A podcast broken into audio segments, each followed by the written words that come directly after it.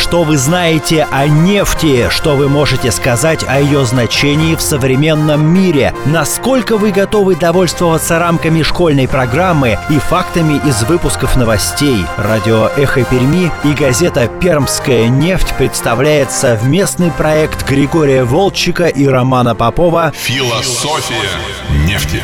Предстоящему 30-летию компании «Лукойл» посвящается – и тема нашей ближайшей программы э, – это российская нефтянка, первый ее период. Здравствуйте, Григорий Аркадьевич. Добрый день. Ну, давайте я уж напомню. Публицист, журналист, историк нефтегазовой промышленности. Так что там у нас с российской нефтянкой на раннем периоде? Мне почему-то всегда казалось, что Россия и нефть – это что-то э, типа одно и то же. Разве нет? Ну, как ни странно, когда-то э, в России нефти практически не было, как-то обходили без нее. При лучине писали, вот, ездили на лошадях, и основной все-таки э, топливной промышленностью было выращивание и производство овса. А, но нефть появилась, она естественным образом э, присутствовала в виде нефтяных э, ручьев, э, нефтяных даже речек, э, нефтяных таких горок, нефтяных озер небольших. И примерно в середине 19 века стараниями полковника Карла Бюрно, мы о нем вкратце говорили, нашли массовое применение этим нефтепродуктам естественного происхождения. Он построил асфальтовый заводик Карл Бюрно в Керчи. Э, кстати, инвестором было государство, дали ему из казны 12 тысяч рублей, на берегу Керченского пролива между старой турецкой крепостью и Николе и Никальским маяком поставили заводик и стали производить асфальт. И заасфальтировали Керчь, и даже немножко для Одессы хватило, потому что Крым тогда входил в состав Одесской губернии. С этого момента ведет отсчет э, нефтеперерабатывающая промышленность и нефтяная промышленность в целом, российская. А затем э, с изобретением керосиновой лампы Э, и керосинового освещения стали востребованы нефтепродукты такой керосиновой группы и нефть, которая опять-таки естественным образом присутствовала на Абширонском полуострове, это район нынешнего Баку, Азербайджан, вот она стала добываться, и эти объемы добычи стали постоянно расти, и э, Баку во второй половине 18 века, наряду э, с Пенсильванией американской, э, был э, крупнейшим нефтегазоносным районом нефтегазоносной провинции мира. Это программа «Философия нефти». Мы продолжаем. Индустриализация э, произошла в конце уже 19 века, и э, примерно на протяжении 70 лет э, Баку был, конечно, главным нефтегазоносным районом Российской империи, а потом СССР, и главным мотором развития э, нефтяной промышленности, главным источником сырья и так далее. Но не только Баку. А российская нефтянка, она э, исторически довольно-таки вот с географической точки зрения диверсифицировано. Конечно, львиная доля российской нефтянки вплоть до и советской нефтянки до э, Великой Отечественной войны – это Баку. Там до трех четвертей объема э, добычи добывалось. Э, но российская нефтянка – это еще и Северный Кавказ, район Анапы, где была пробурена первая на территории нынешней Российской Федерации скважины полковником Новосильцевым важнейшая фигура Арделеон Николаевич Новосильцев, который э, в 1866 году на берегу реки Кудака 40 километров от Анапы, пробурил первую на территории Российской Федерации, нынешней Российской Федерации, нефтяную скважину. Вот надо запомнить, конечно же, эту фамилию.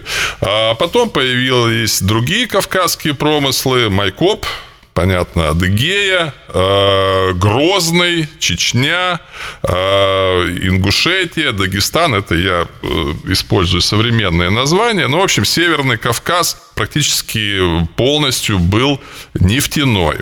Кстати говоря, энтузиасты, купцы в первую очередь и отставные военные, много было отставных военных, предприняли огромные усилия для того, чтобы э, найти э, нефть и наладить э, нефтяное производство в других регионах Российской Федерации, в том числе в других регионах Российской империи, в том числе весьма и весьма отдаленных, потому что первые нефтяные экспедиции, то, что мы сейчас называем Республика Коми, угу. то есть это районы крайнего севера, Сахалин, Поволжье и ряд других районов. Так вот, эти нефтяные экспедиции, назовем их так, предпринимались еще в 19 веке.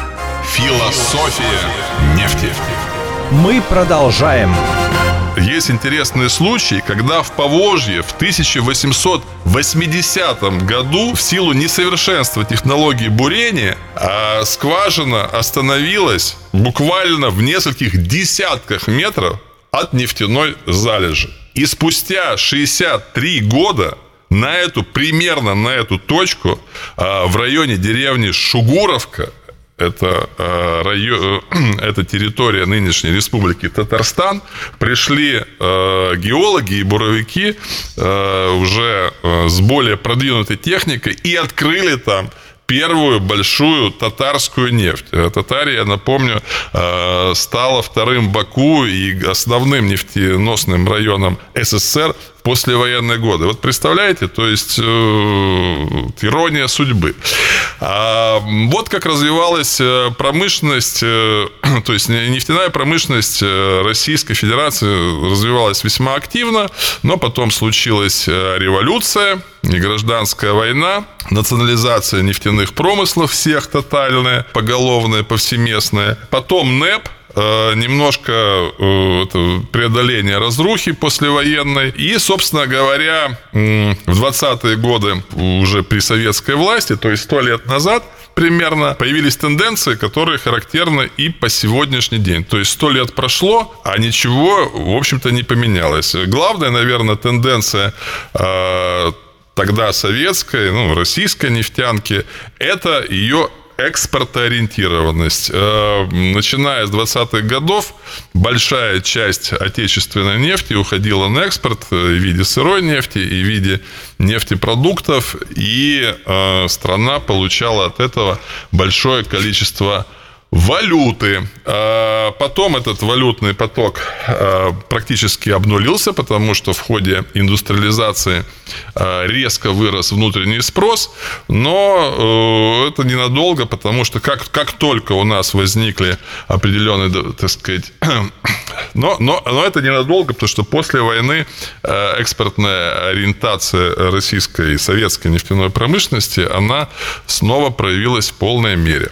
Я думаю, что, э, точнее, не думаю, я уверен, что тема э, нефть и война – это тема отдельная, и мы обязательно о ней поговорим и посвятим ей отдельную передачу. А пока зафиксируем тот факт, что в 1941 году, к началу Великой Отечественной войны, Советский Союз производил 31 миллион тонн нефти в год, из которой более 70% нефти производилось на Абшироне, э, окрестности Баку, Азербайджане. И, э, собственно говоря, остальные нефтегазоносные регионы были э, ну, другими нефтегазоносными регионами крупными были Грозненские и Майкопские промыслы, а в остальных, на остальных территориях нефтяная промышленность только, можно сказать, зарождалась. Но об этом мы поговорим в свою очередь. Ну, в общем, Россия, российская и советская нефтянка на, на фоне общемировой нефтяной отрасли всегда выглядела достойно. Э, всегда выглядела нормально, том числе усилиями э, наших инженеров, наших технологов, наших ученых. Э, и как-то вот такого существенного технологического отставания никогда не было ни по одному направлению – И, и это очень хорошо, и мне кажется, это весьма характерно. А технологическое отставание было в других отраслях, в нефтегазовой промышленности, как мне кажется, его, его не было. И это не может не радовать. С вами были Григорий Волчек и Роман Попов и программа «Философия нефти». Программа посвящается предстоящему 30-летию компании «Лукойл». Продолжение следует.